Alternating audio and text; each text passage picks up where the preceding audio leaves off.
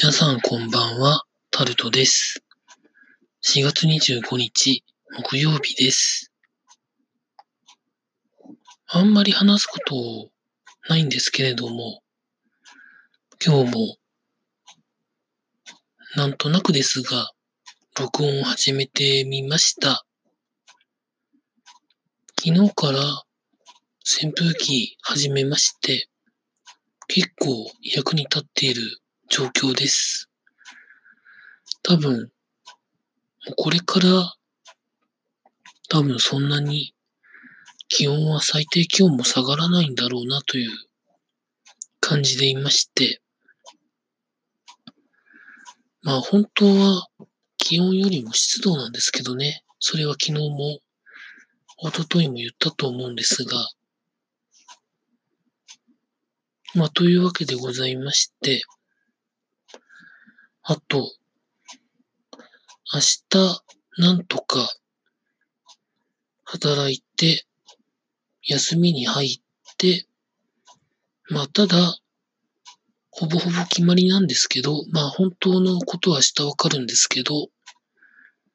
30日と2日は出なきゃいけないみたいなことになりそうです。まあ、ですので、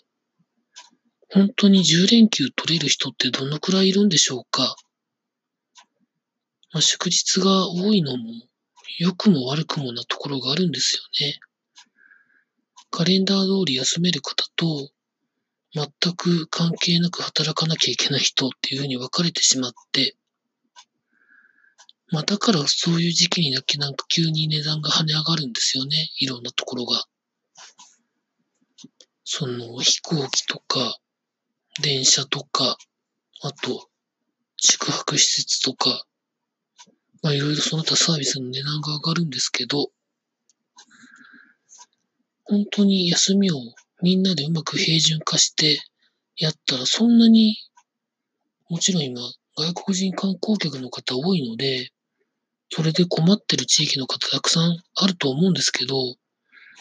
それでも多分、日本人の移動をある程度平準化すれば、今よりはマシになるんじゃないのかなというふうに思うんですけど、まあ、そのためには、有給休暇のちゃんと取得をちゃんとやらないとダメなんだろうなと。まあ、もともとの有給休暇の日数も、まあ、最大の日数を増やすとか、そういうことも必要なんじゃないのかなと思ってるんですけど、皆さんどう思われますでしょうか？本当に忙しい時だけ、うんと、思いっきり働いて暇な時には、本当に休んでもいいくらいのあれにならないとなかなかしんどいんでしょうねというふうに思っているところです。